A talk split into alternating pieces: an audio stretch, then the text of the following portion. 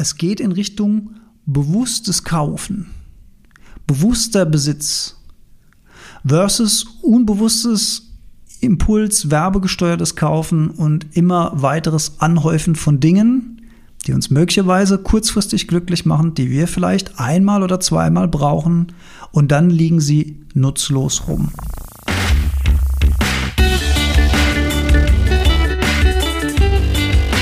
Die Heldenstunde, euer Podcast für ein gesundes und bewusstes Leben.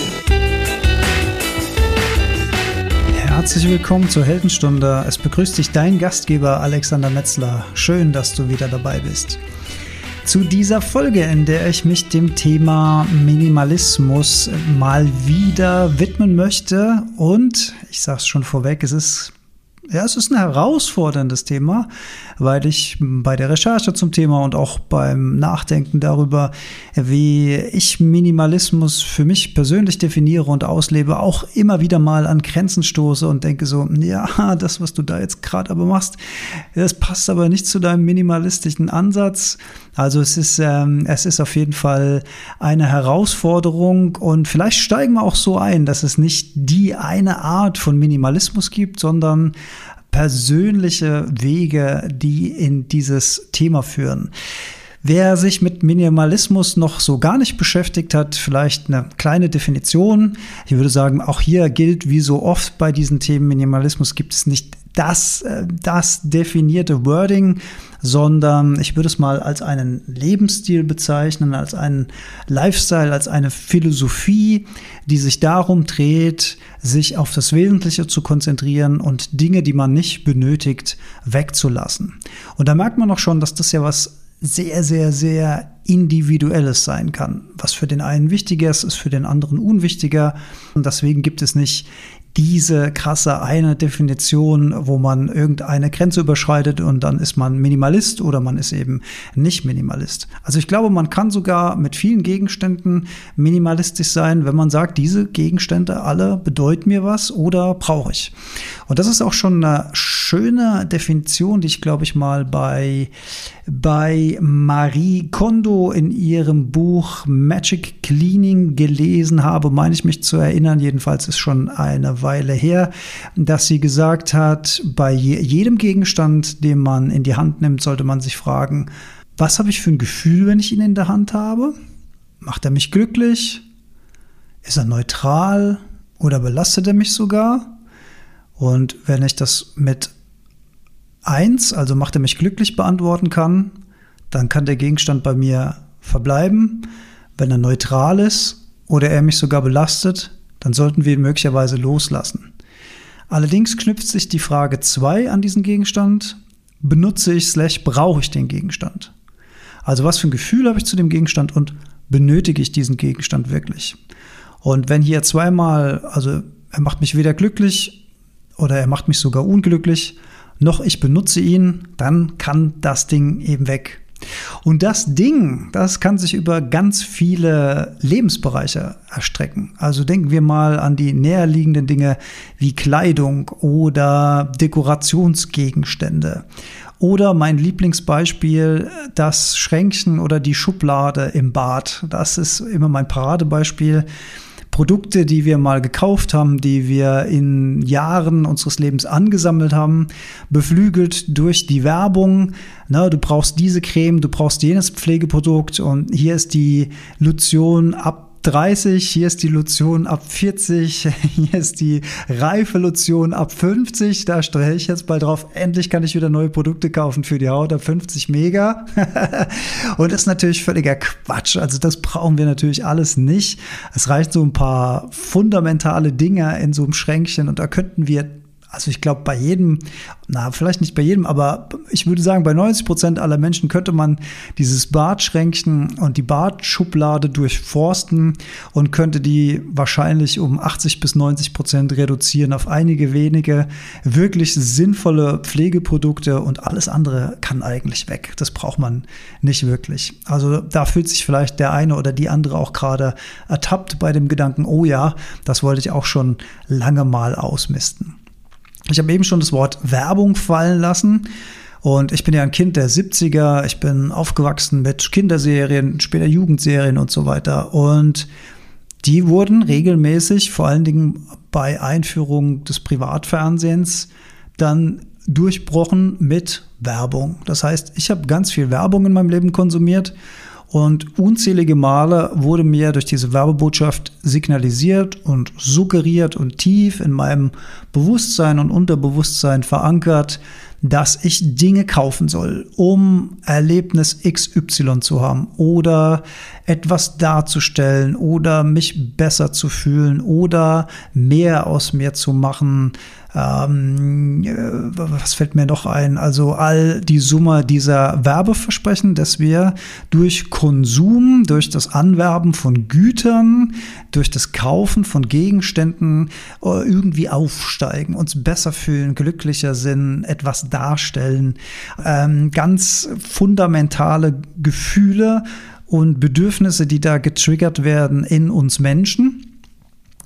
Und da habe ich, äh, steige ich mal gleich mit meiner ersten Hörerfrage ein. Ich hatte auf Instagram äh, mal eine Umfrage gemacht. Äh, was habt ihr denn für Gedanken zum Thema Minimalismus?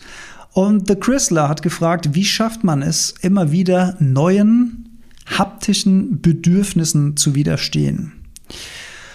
Und mir hilft dabei immer der Gedanke, weil ich mich beruflich ja auch viel mit Design und Werbung und ich kenne ja hm, diese diese Mechanismen, die wirken. Ich habe ja auch Mediendesign studiert, also ich habe viel über Werbung, über Marketing, über Farblehre, über Kaufpsychologie und Verkaufspsychologie gelernt. Und mir hilft es, diesen Bedürfnissen zu widerstehen, dadurch, dass ich mir immer wieder klar mache, ist es hier eine Werbung, die bei mir versucht zu greifen? Oder ist es wirklich etwas, was aus mir selbst kommt, was ich wirklich möchte? Denn wenn wir mal bei dem Beispiel haptische Uhr bleiben, also haptischer, haptischer Gegenstand, nehmen wir mal eine Uhr. Es gibt ja Männer, die kaufen Uhren und die haben nicht eine Uhr, sondern die haben drei Uhren oder fünf Uhren oder zehn Uhren und da kostet eine Uhr auch nicht irgendwie 80 Euro, sondern 800 Euro oder 8000 Euro. I don't know. Und da reicht nicht eine, da muss man dann mehrere davon haben. Woher kommt das eigentlich? Also man kann ja sowieso immer nur eine Uhr am Handgelenk tragen. Fühlt man sich dann äh, besser dadurch, dass man zeigt, okay, das ist meine Dienstagsuhr, das ist meine Mittwochsuhr und so weiter? Ist es ein Statussymbol? Möchte ich damit ausdrücken, ich kann mir das leisten, ich kann mir diese Marke leisten, ich kann mir diesen Luxus leisten, weil einen einen begründeten Nutzen hat das Ganze ja nicht. Also eine Uhr würde ich sagen, ja. Eine Uhr kann man die Zeit ablesen, wobei in Zeiten vom Smartphone, wenn man das immer dabei hat, stellt sich halt auch hier die Frage, wie sinnvoll ist es noch eine Armbanduhr zu tragen. Aber das mal als konkretes Beispiel für einen haptischen Gegenstand. Und ich weiß das ja selbst, wenn man an so einem Juweliergeschäft vorbeiläuft und guckt so in die Auslage, gucke ich mir auch ganz gerne mal Uhren an. Guck so, ja, was ist denn da gerade so am Start und lass mal den Blick schweifen. Aber ähm, um jetzt konkret auf diese Frage einzugehen, wie kann man diesem Bedürfnis des Kaufens, des, des haptischen Erwerbs dann tatsächlich widerstehen? Also zwei Dinge gehen mir da im, im Kopf rum. Das eine ist, greifen hier Mechanismen der Werbung? Will ich mich irgendwie besser fühlen, vollständiger fühlen? Ist es vielleicht ein, ein kleines Glücksgefühl, was ich mir geben will durch den Konsum? Äh, was wir aber auch wissen, das leider nicht lange anhält. Also Konsum von Dingen ist immer nur ein kleines Strohfeuer in uns selbst. Im Gegensatz zu einer lange anhaltenden und gleichmäßig wärmeabgebenden glühenden Kohle ist ein Strohfeuer etwas, das brennt mal ganz schnell und hell und heiß, aber ist genauso schnell auch wieder vorbei. So ähnlich finde ich, kann man äh, solche Impulskäufe ganz gut kategorisieren. Wir kaufen etwas, wir haben ein kurzes High dadurch, eine kurze Freude, auch beim ersten Tragen vielleicht noch, aber nach einem Zeitraum X schleift sich das ab und um dieses Gefühl dann zu wiederholen, brauchen wir im Grunde genommen das nächste Gut. Also Frage Nummer eins, die ich mir stelle, ist, wird hier irgendein Bedürfnis in mir getriggert? Möchte ich dem nachgeben? Also das kann ich auch immer. Was ich nicht möchte, ist auf Werbetricks reinfallen. Dafür bin ich mir zu schade oder ich gönne das den Marketern nicht, wenn sie mich quasi auf ihren Leim kriegen. Das, das will ich einfach nicht. Das ist ein persönliches Duell zwischen mir und Marketing. Was nicht heißt, dass ich nicht auch mal weich werde und schwach werde. Aber ich versuche es mir zumindest immer wieder bewusst zu machen, tappe ich hier in eine Marketingfalle. Denn wenn man es auf ein ganz einfaches Level runterbricht, dann können wir uns ja auch an diesen Uhren erfreuen, wenn sie einfach nur im Schaufenster von dem Juwelier stehen. Und ich kann sogar in den Laden reingehen und kann die mir mal anprobieren lassen. Wie sieht sie denn an meinem Handgelenk aus? Dann habe ich dieses haptische Gefühl. Warum ist dieses haptische Gefühl gleichzeitig verbunden mit persönlichem Besitz? Es macht doch haptisch eigentlich gar keinen Unterschied. Ich kann mich an dem Design oder an der Mechanik oder an der Haptik dieses Gegenstandes genauso gut erfreuen, auch wenn der nicht bei mir im persönlichen Nachtschränkchen liegt. Also im Grunde genommen ist dieses Gefühl der Haptik ja nicht an den persönlichen Besitz gekoppelt. Und somit wären diese bewussten Fragen, die ich mir vor einem solchen Impulskauf, nenne ich das jetzt mal, also Impulskauf, wenn ich an so bleiben wir mal bei dem Uhrenbeispiel. Ich brauche gar keine Uhr, ich habe vielleicht schon eine oder zwei oder drei. Und ich gehe aber beim Juwelier am Schaufenster vorbei und sehe eine Uhr, die mir wieder mal ganz toll gefällt. Und dann ist da vielleicht noch ein Bild von, I don't know, George Clooney oder wer da immer so jetzt gerade am Start ist und der macht dann Werbung für diese Uhr und dann äh, identifiziere ich mich da irgendwie, ich will auch so ein Typ sein mit einem coolen Anzug und so einem Erfolg und das möchte ich irgendwie repräsentieren durch diese Uhr und dann bin ich natürlich auf dieser Marketingfalle. Also schaffe ich es, mich an, an so einem Design, an so einer Haptik, auch einfach zu erfreuen, indem ich das einfach nur betrachte, aber es nicht zu meinem Besitz machen muss. Und indem ich mir diese bewussten Fragen stelle, gehe ich mir vielleicht selbst weniger auf den Leim bei so einem Kauf. Also das wäre so mein Ansatz. Und das ist auch schon eine dieser Herausforderungen, was das Thema Minimalismus angeht, denn es geht in Richtung bewusstes Kaufen, bewusster Besitz versus unbewusstes Impuls, werbegesteuertes Kaufen und immer weiteres Anhäufen von Dingen, die uns möglicherweise kurzfristig glücklich machen, die wir vielleicht einmal oder zweimal brauchen und dann liegen sie nutzlos rum. Das ist so eine Art, wie man Minimalismus betrachten kann. Viele, die das Wort Minimalismus zum ersten Mal hören, denken vielleicht auch an so krasse Beispiele. Also Steve Jobs ist zum Beispiel, glaube ich, ein bekennender Minimalist gewesen. Der hat, wenn ich seiner Biografie Glauben schenken darf und mich noch recht dran erinnere, auch das ist schon viele Jahre her, dass ich sie gelesen habe, der hat, glaube ich, sehr, sehr, sehr reduziert mit wenigen Möbeln in einem riesigen Haus gewohnt. Also es war immer sehr, sehr leer, wenn ich, wenn ich mich richtig an die Beschreibung erinnere. Und er er wurde dabei beeinflusst auch durch Japan, durch seine Japanreisen, durch die japanischen Gärten. Kyoto war, glaube ich, eins seiner Lieblingsstädte, wo er sich sehr viel inspiriert hat lassen. Und diese Inspiration ist auch ins Design von Apple-Produkten eingeflossen. Wenn wir uns erinnern, war das ja damals revolutionär, als das erste iPhone auf den Markt kam, dass plötzlich alle Knöpfchen und Tastaturen weggelassen wurde.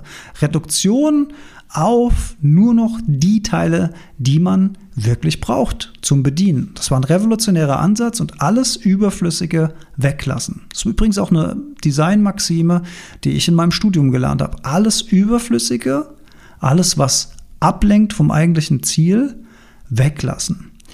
Alles, was ablenkt, weglassen. Darum geht es im Grunde genommen auch im Minimalismus. Und jetzt sprechen wir mal nicht übers Kaufen, sondern jetzt sprechen wir mal übers Besitzen, weil es ist natürlich eine Sache, immer mehr Zeug anzuhorten, aber die andere Sache ist Zeug, was wir bereits besitzen, loszulassen. Und da gibt es drei Wege, wie man Dinge loslassen kann. Man kann sie entweder entsorgen im Müll, man kann sie verschenken oder man kann sie verkaufen.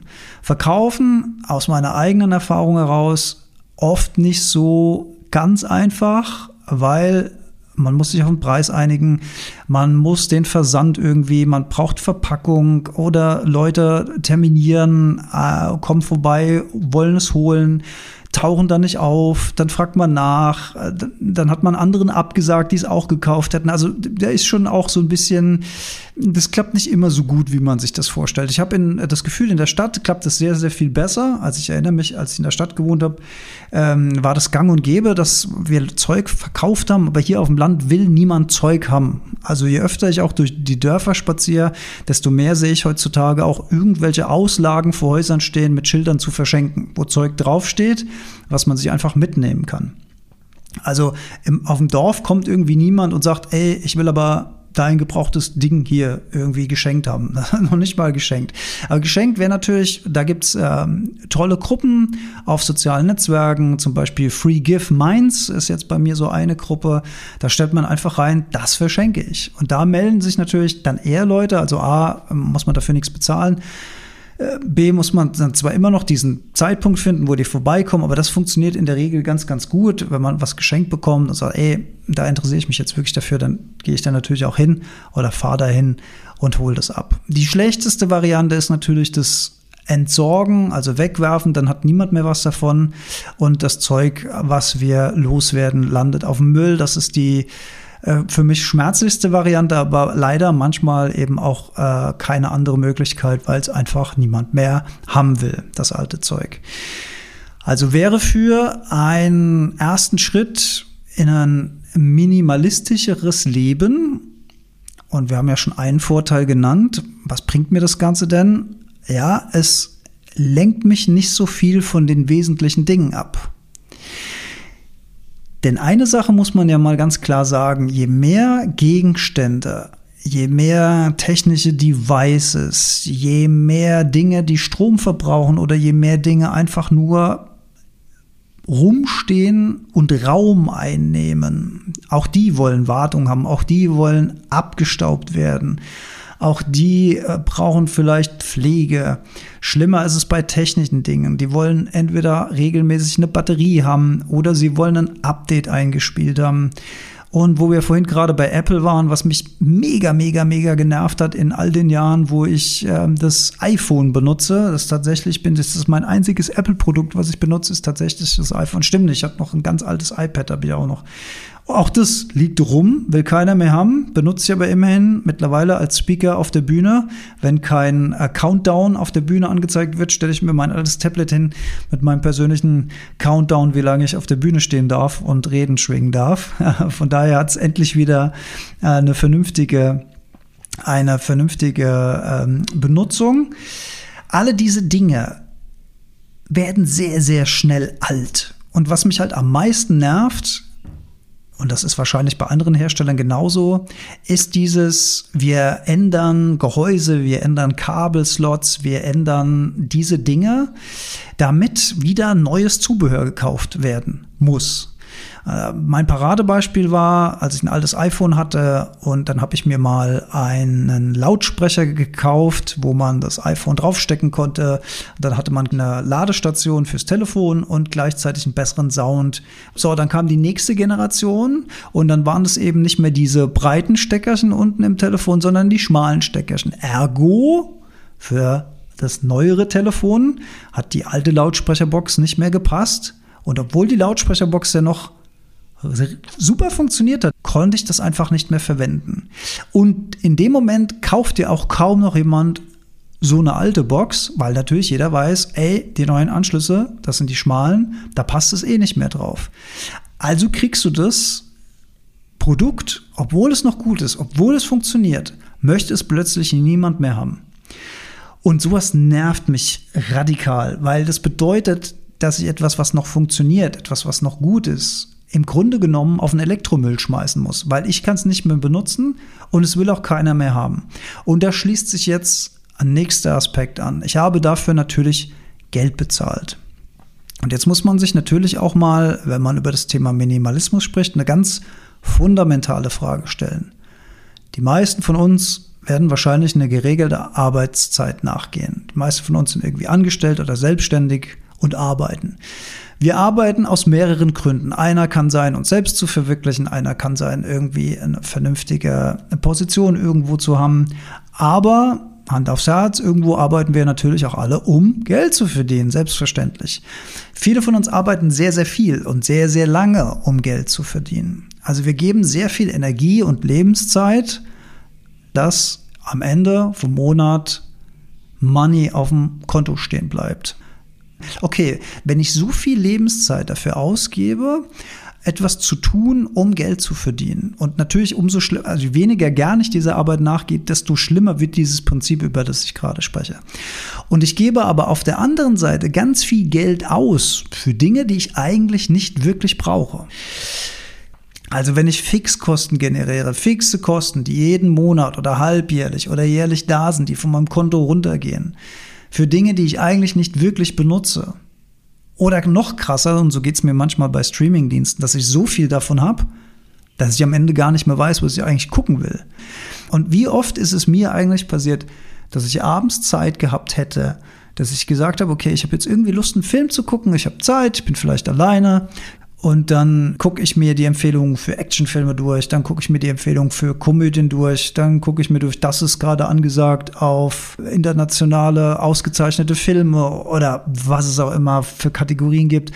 Und dann sitze ich zehn Minuten oder eine Viertelstunde und skippe das alles so durch, lese vielleicht kurz so die Beschreibung, gucke mir vielleicht auch den einen oder anderen Trailer an und am Ende ist es so, dass ich keine Lust mehr habe, irgendwas zu gucken, weil ich mich überfordert fühle, eine Entscheidung zu treffen, was es dann jetzt sein soll.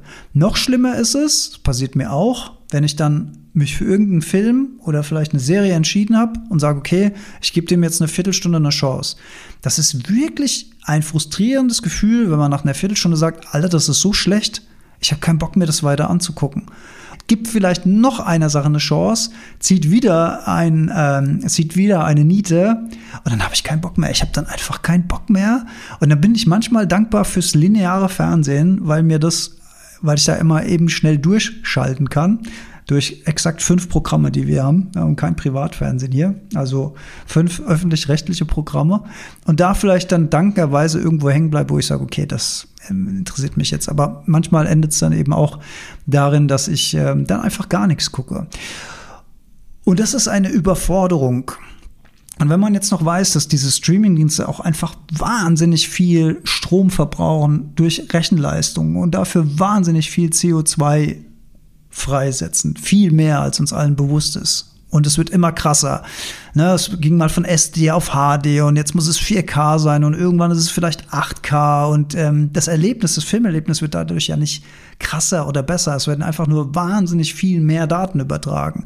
Und auf der einen Seite wird zwar der Ausspielweg immer weiter optimiert und mit Ökostrom betrieben und dieses und jenes, anteilig jedenfalls, aber auf der anderen Seite steigen einfach die eigenen Ansprüche. Dann muss es der noch größere Fernseher sein, obwohl es der, der da ist, ja eigentlich tut. Und das sind natürlich auch minimalistische Fragen, die man sich stellen kann. Brauche ich wirklich noch einen größeren Fernseher? Reicht der Film nicht in HD? Muss ich den in 4K gucken? Muss ich, während ich einen Film oder eine Serie laufen habe, gleichzeitig mit meinem Telefon irgendwas machen? Wo bin ich denn mit meinen Gedanken? Und ein echter Minimalist würde jetzt sagen, das kann mir gar nicht passieren, weil ich diesen ganzen Schrott gar nicht habe. Ich habe gar kein Handy, ich habe gar keinen Fernseher. Das ist dann pure Minimalism, aber das muss es gar nicht sein. Die Idee, die ich hier habe, ist, nimm dir die Sachen, die dir gefallen, nimm dir deinen Netflix-Account, aber dann nutz den auch und guck den auch und schmeiß dein Geld nicht aus dem Fenster. Und ich habe das Gefühl, wenn man mehrere Streaming-Dienste parallel hat, ist man umso überforderter. Das Konzept von ich hole mir eine Sache und benutze diese ausführlich, würde ich auch auf andere Dinge übertragen, wie zum Beispiel Werkzeuge. Oft ist es ja so, oder auch Software, oft ist es so, wir, wir stehen vor einer einzigen Herausforderung, wofür wir ein Werkzeug bräuchten. Oder eine Software, mit der wir eine Aufgabe lösen müssen. Brauche ich dafür wirklich eine neue Software? Oder habe ich nicht vielleicht eine Software, die diese Aufgabe auch erledigen könnte. Die ich mich, mit der habe ich mich aber noch nie so intensiv befasst, dass ich gar nicht weiß, was die alles kann und denke, ich bräuchte eine andere, um so einen ganz einfachen Task auszuführen. So ähnlich ist es auch mit Werkzeugen. Ich würde sagen, so rudimentäre Werkzeuge wie ein Hammer, eine Zange, ein Meter, ein gutes Set an Schraubenziehern, Kreuz, Schlitz und vielleicht auch ein Elektro-Akkuschrauber das ähm, würde ich sagen, yes, braucht man immer mal wieder, ist wahrscheinlich eine gute Investition. Aber so Spezialwerkzeuge, wie könnten wir denn an Spezialwerkzeuge rankommen? Da würde ich mal empfehlen, so ein bisschen in der eigenen Nachbarschaft rumzufragen. Wenn man ein gutes nachbarschaftliches Verhältnis hat und so ein bisschen feststellt, was hast du denn, was hab ich denn, kann man ja auch einfach temporär tauschen, weil die meiste Zeit liegt das Zeug ja nur ungenutzt rum. Und dann kann man sich doch wunderbar gegenseitig Dinge ausleihen. Klar, das muss funktionieren, das muss auch ordentlich wieder zurückkommen und, oder überhaupt zurückgebracht werden. Also da gibt es natürlich auch immer Herausforderungen, um mit Dingen umzugehen. Aber das finde ich eine sehr, sehr schlaue Art, wenn ich sage, okay, du kannst mir deinen Hammer ausleihen, ich gebe dir dafür meine Zange, um es jetzt mal auf ein ganz einfaches Level runterzubrechen. Und so helfen wir uns gegenseitig anstatt dass jeder einen Hammer zu Hause rumliegen hat und jeder eine Zange. Wie gesagt, bei Hammer und Zange würde ich sagen, braucht man so oft, da lohnt sich die Anschaffung. Aber bei vielen Spezialwerkzeugen brauchen wir das doch sehr, sehr, sehr selten. Und vor allen Dingen brauchen wir dafür Lagerplatz. Wir brauchen dafür Raum. Ich habe es vorhin schon mal gesagt. Jeder Dekorations, jeder Dekorationsgegenstand zum Beispiel nimmt ja auch eigenen Raum ein. Also nimmt uns Platz weg in unserer Wohnung, in unserem Zimmer, in unserem Haus. Und ja, ich verstehe das natürlich, dass man saisonal dekorieren möchte. Die Ostereier an Ostern, der Nikolaus zu Weihnachten, die Weihnachtsstände, das ist ja auch alles schön und gut, aber das ganze Zeug muss natürlich auch irgendwo gelagert werden. Das heißt, wir brauchen auch Lagerplatz, wir brauchen Lagerkapazitäten und wir brauchen ein schlaues System, wo wir Dinge verstauen können, ohne dass sie kaputt gehen. Weil wenn sie kaputt gehen, dann müssen wir sie in der nächsten Saison neu kaufen, wieder Geld ausgeben. Haben wir schon drüber gesprochen. Also je weniger wir konsumieren, je weniger wir kaufen, desto weniger Geld geben wir aus, desto weniger Zeit müssen wir vielleicht auch in unseren Beruf investieren, weil wir weniger konsumieren. Also das heißt, hier schließt Minimalismus ja auch so einen großen Kreis von in sich ineinandergreifenden Dinge. Je mehr wir kaufen, desto mehr Geld müssen wir verdienen, desto mehr Zeit müssen wir investieren in einen Beruf. Wenn du deinen Beruf liebst, super. Wenn dein Beruf nur so ein Mittel zum Zweck ist, dann hinterfrage, wofür du dein Geld ausgibst. Wenn wir so ein schlaues Lagersystem haben, dann ist die Wahrscheinlichkeit hoch, dass der Porzellan-Nikolaus, I don't know, äh, auch mehrere Saisons halten kann und nicht kaputt geht. Aber auch Lagerraum ist, ist und äh, das, das zündet bei mir gerade eine Synapse. Und das ist auch sehr, sehr interessant. Weil natürlich haben wir ja mal unser Konsum, unser Einkaufsverhalten wurde ja geprägt. Ich habe am Anfang schon die Werbung genannt und natürlich haben wir uns da auch sehr an unseren Eltern orientiert. Wie viel, das ist ja ganz normal, dass man in den Supermarkt geht, Zeug einkauft und vielleicht kriegt man auch mit, wie die Eltern Impulseinkäufe gemacht haben. Oder sie blättern so ein Werbeblättchen durch und sagen, ach komm mal, das ist gerade im Angebot. Das kaufen wir jetzt aber. Ne, Dinge kaufen, nur weil sie gerade günstig sind. Nur weil man ein Schnäppchen machen kann, ein vermeidliches. Obwohl man den Gegenstand möglicherweise gar nicht wirklich braucht. Oder vielleicht mal vermeintlich in der Zukunft brauchen könnte und auch so lange lagert er wieder. Also auch hier die Muster äh, studieren, die man vielleicht bewusst oder unbewusst von seinen Eltern übernommen hat oder vielleicht auch ins Gegenteil umschlägt. Vielleicht waren die Eltern super sparsam und man selbst will sich dadurch von seinen Eltern abgrenzen, dass man das Geld mit zwei Händen aus dem Fenster rauswirft. Oder umgekehrt, das Konto von den Eltern hat sehr, sehr locker gelegen und man selbst ist jetzt irgendwie ein Sparfuchs geworden. Also diese Muster durch, durch Denken und durch Fühlen und Erkennen und äh, dadurch ableiten, okay, welche, welche Strömungen beeinflussen mich denn in meinem Konsumverhalten? Welche möchte ich beibehalten und welche möchte ich möglicherweise aufgeben? Und auch das ist ein so, so ein Stolperstein auf dem Weg zum Minimalismus, weil man ja Gewohnheiten, die man über Jahre und Jahrzehnte kultiviert hat in sich selbst, plötzlich hinterfragt. Dinge, die einfach selbstverständlich waren. Vielleicht so Dinge wie, ich krieg die kostenlose Papierwerbung äh, von diesen ganzen Supermärkten ins Haus und dann blätter ich da durch und dann sehe ich, ah, okay, das ist gerade im Angebot oder hier ist was, das könnte ich vielleicht mal gebrauchen und dann mache ich mir so einen Plan und fahre die Dinge ab. Bei uns ist natürlich keine Werbung am, am äh, Briefkasten. Das heißt, äh, diese Blättchen kommen erst gar nicht bei uns ins Haus. Das wird erst gar nicht durchgeblättert. Und wenn, wenn wir einkaufen gehen, einfach nur Lebensmittel gekauft, die wir halt zum Leben brauchen. Ich würde gar nicht in die Verlegenheit kommen, bei einem Discounter wegen einer besonderen Aktion dahin zu rennen. Das bedeutet natürlich auch, dass mir manchmal vielleicht ein Schlepp, Schnäppchen durch die Lappen geht von etwas, was ich vielleicht hätte wirklich gebrauchen können. Aber den Preis den bin ich dann bereit zu zahlen. Ja, die eine Synapse, die bei mir gezündet hat, bevor ich auf die Muster gekommen bin, die wir vielleicht von unseren Eltern übernommen haben oder abgewandelt haben, war ein Verkaufsgespräch zum Thema Hauskauf vor vielen Jahren. Das fand ich eine sehr, sehr interessante Erfahrung, weil sie passt wie die Faust aufs Auge zu dem, was ich gerade gesagt habe.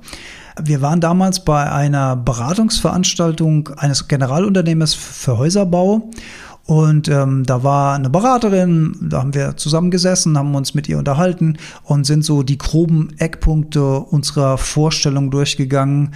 Und ähm, dann haben wir so ein bisschen geredet über Größe und über unsere persönlichen Wünsche, die wir mit dem Haus verbinden.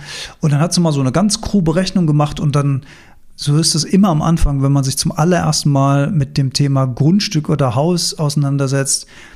Es kommt einfach eine Zahl, die einem den Atem raubt weil man einfach noch nie in seinem Leben vorher auch nur ansatzweise in Dimensionen gedacht hat, mit denen man plötzlich konfrontiert wird, finanziell, wenn es um das Thema Grundstück oder Hauskauf geht. Also einfach atemberaubend. Ich kann mich noch an das eiserne, eisige Schweigen erinnern, ähm, als, so, als sie so die erste Zahl nannte. Und ähm, dann habe ich so gesagt, so, ja gut, aber wo könnte man denn ähm, da jetzt sparen? Und dann sagte sie damals zu mir, naja, man könnte ja zum Beispiel den Keller weglassen.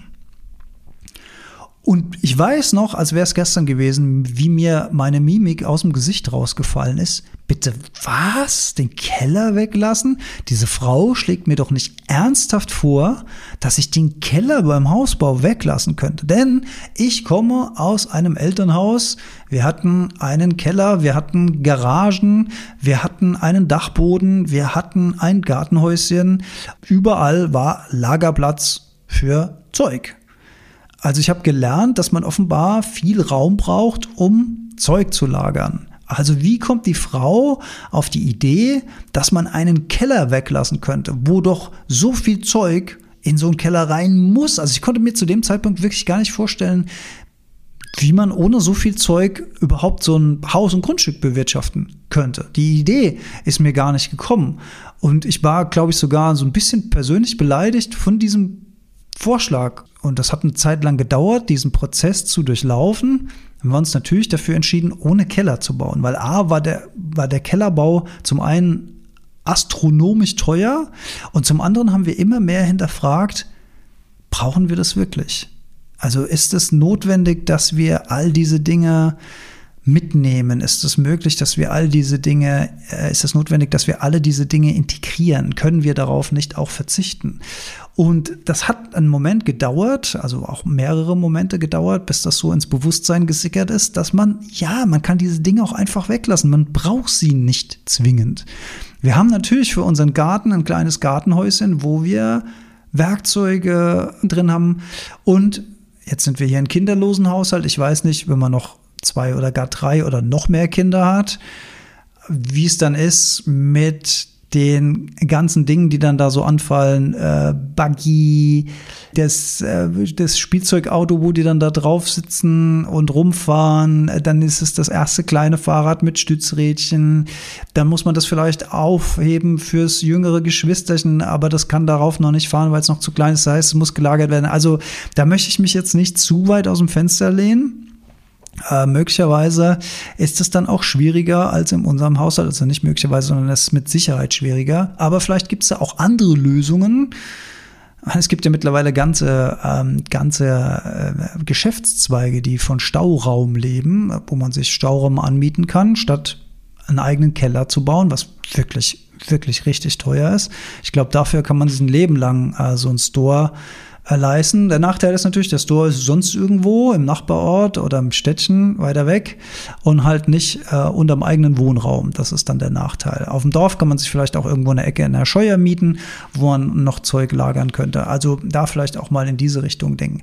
Aber was ich damit sagen will, ist, dass ich zuerst entsetzt war von diesem Vorschlag und den fast als eine persönliche Beleidigung genommen habe und später habe ich das als ein also als ganz normal empfunden. Und heute, wenn ich im Neubaugebieten diese riesigen Gruben sehe, wo wieder äh, Keller ausgehoben werden, gut, vielleicht gibt es dann auch Einliegerwohnungen, weiß ich nicht. Aber dann denke ich mir so, boah, was für ein Riesenprojekt und ist das wirklich notwendig? Ähm, und aus meiner Erfahrung ist es nicht notwendig. Aber die Erkenntnis, die ich daraus gewonnen habe, war, dass es eben eine Zeit lang dauert, bis man sich an neue Denkstrukturen gewöhnt hat, bis man Dinge, die man bis zu diesem Zeitpunkt als selbstverständlich erachtet hat, bis man sich von denen also lösen kann, nach und nach. Das ist ein Prozess. Das geht vielleicht auch nicht von heute auf morgen.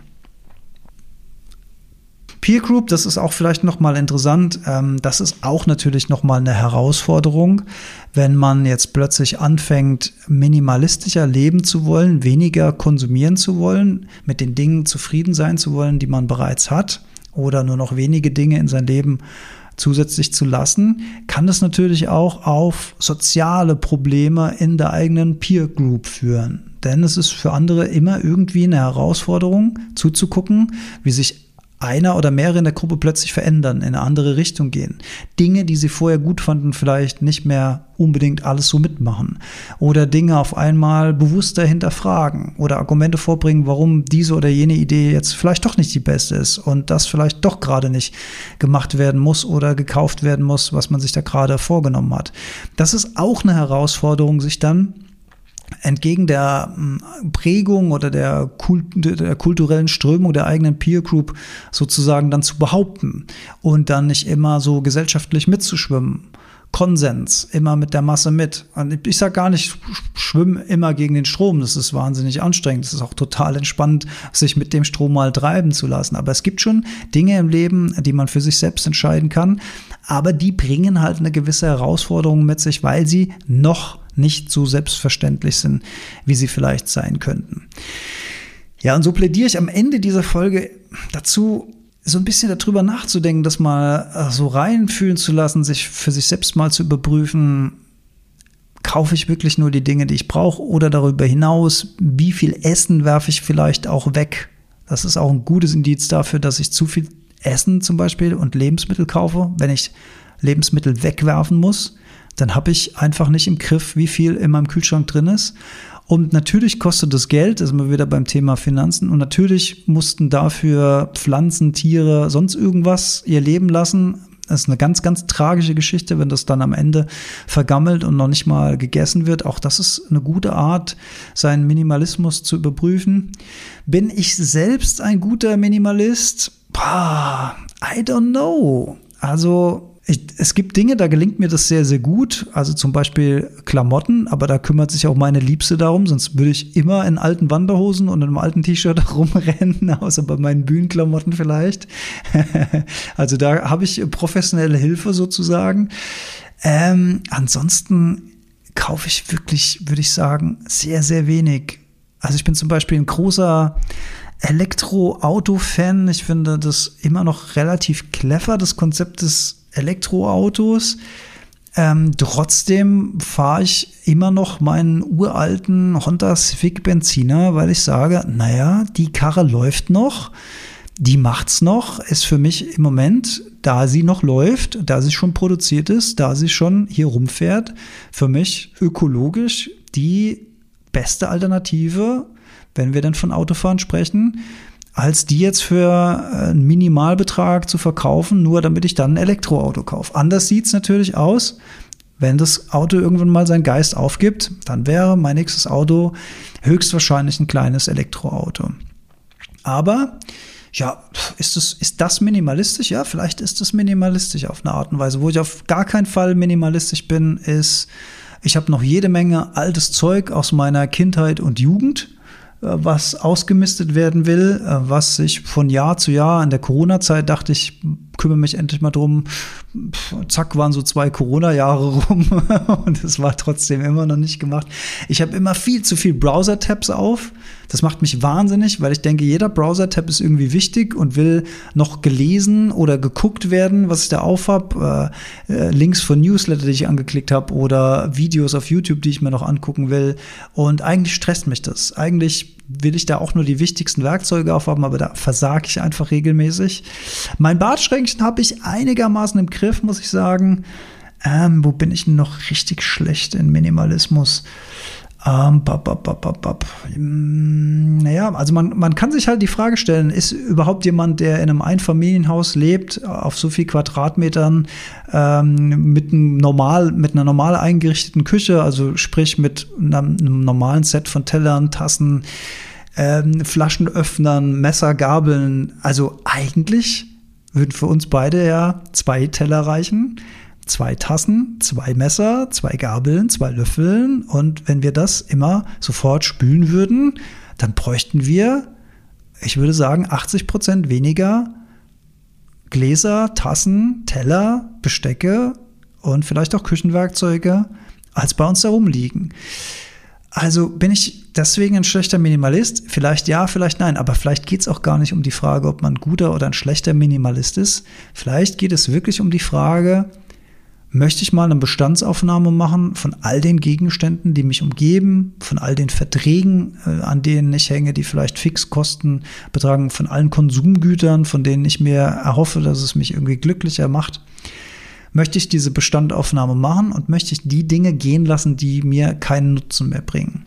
Und möchte ich in Zukunft bewusster konsumieren, also möchte ich mich bei jedem Gegenstand, der neu in mein Leben kommt, fragen, brauche ich dich wirklich oder möchte ich dich unbedingt haben?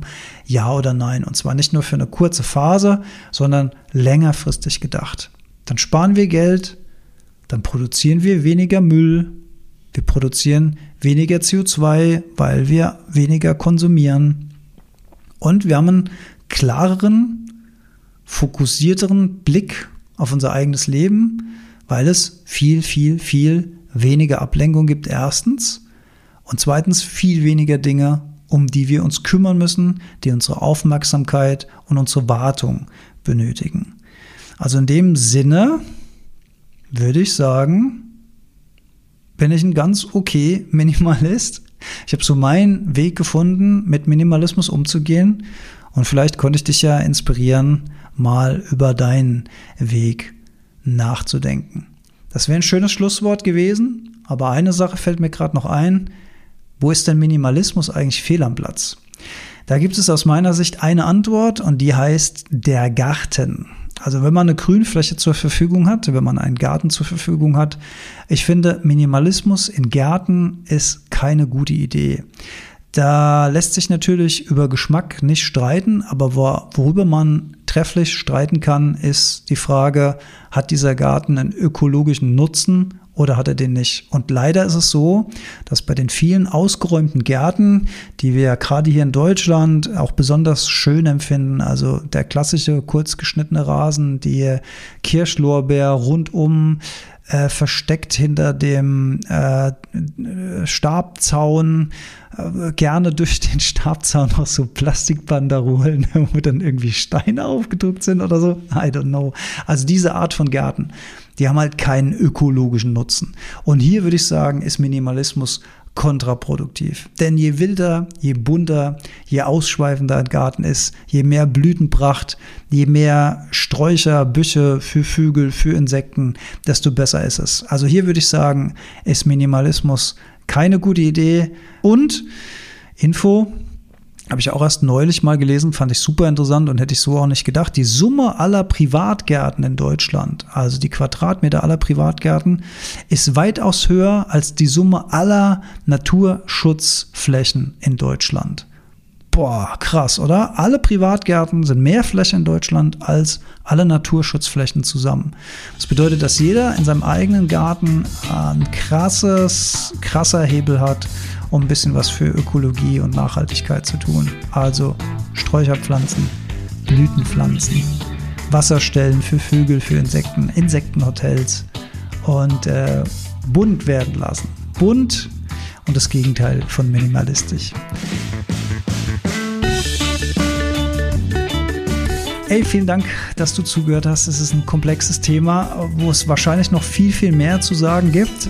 Aber ja, ich denke, ähm, das Thema ist klar geworden und vielleicht konnte ich dich inspirieren, mal ein bisschen über dein eigenes Konsumverhalten nachzudenken und wie viele Wege dann ineinander greifen, wenn man mal so plötzlich dann anfängt, diese bewussten Konsumentscheidungen zu treffen. Vielen lieben Dank fürs Hören und bis zum nächsten Mal.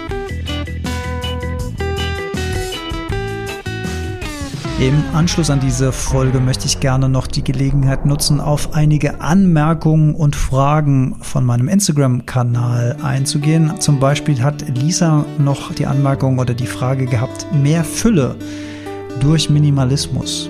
Finde ich eine sehr, sehr spannende Frage. Mehr Fülle durch Minimalismus. Weil wenn man jetzt erstmal Minimalismus betrachtet und davon ausgeht, dass man Dinge weglässt im Leben, dann würde das ja erstmal eher in die in die Kerbe Verzicht reinpassen. Also weniger, irgendwie muss ich mich anstrengen. Wie kann das denn mit mehr Fülle zu tun haben? Und das ist fast, ja, das berührt eigentlich spirituelle Bereiche, würde ich jetzt fast schon sagen.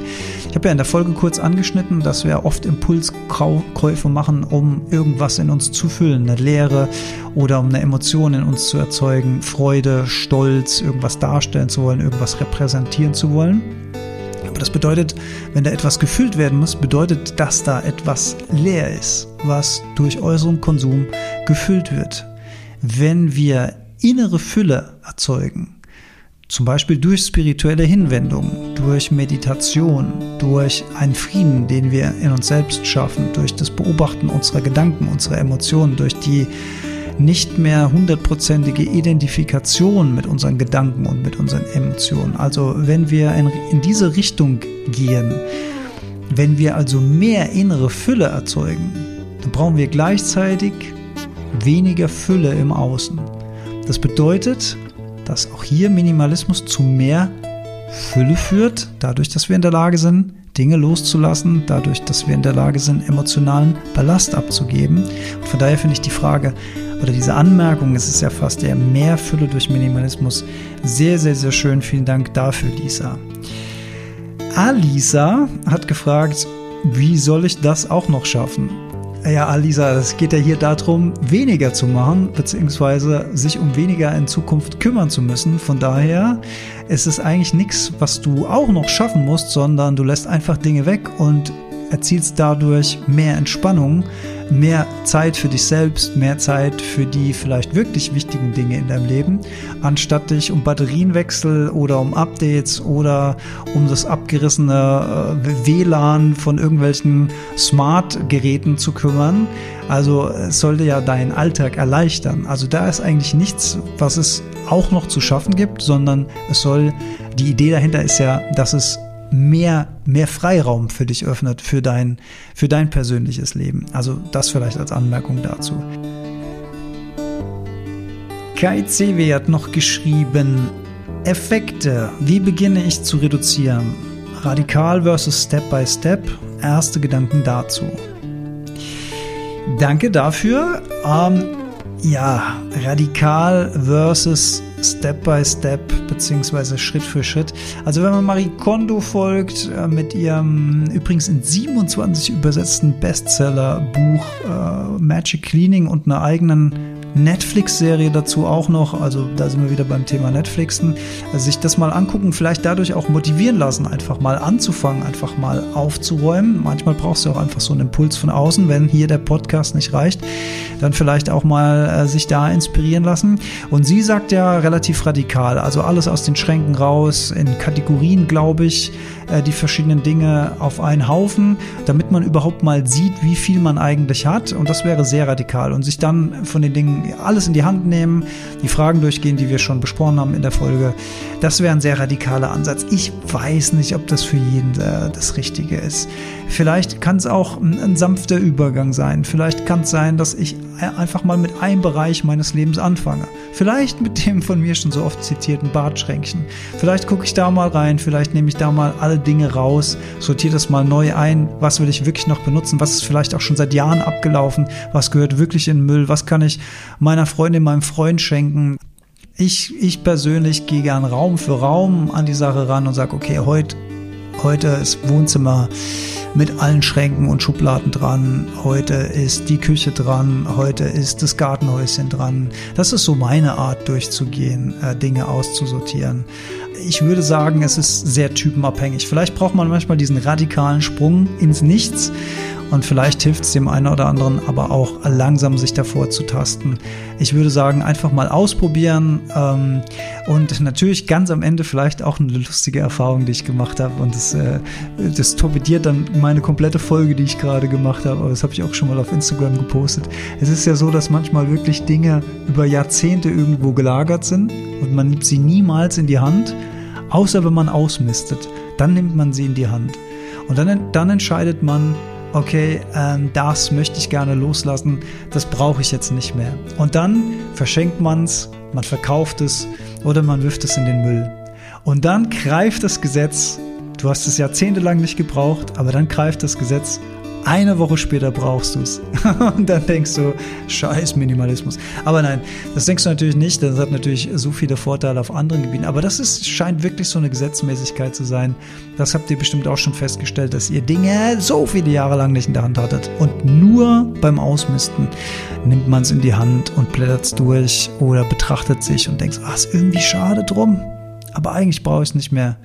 Und erst wenn es weg ist, dann wird es wieder gebraucht. Naja, das ist, äh, das, das, äh, das ist eins der dunklen Geheimnisse vom Minimalismus. Ey, ich hoffe, ich habe euch ein bisschen inspiriert und freue mich bald wieder von euch zu hören und gerne auch Feedback zu dieser Folge. Auf bald!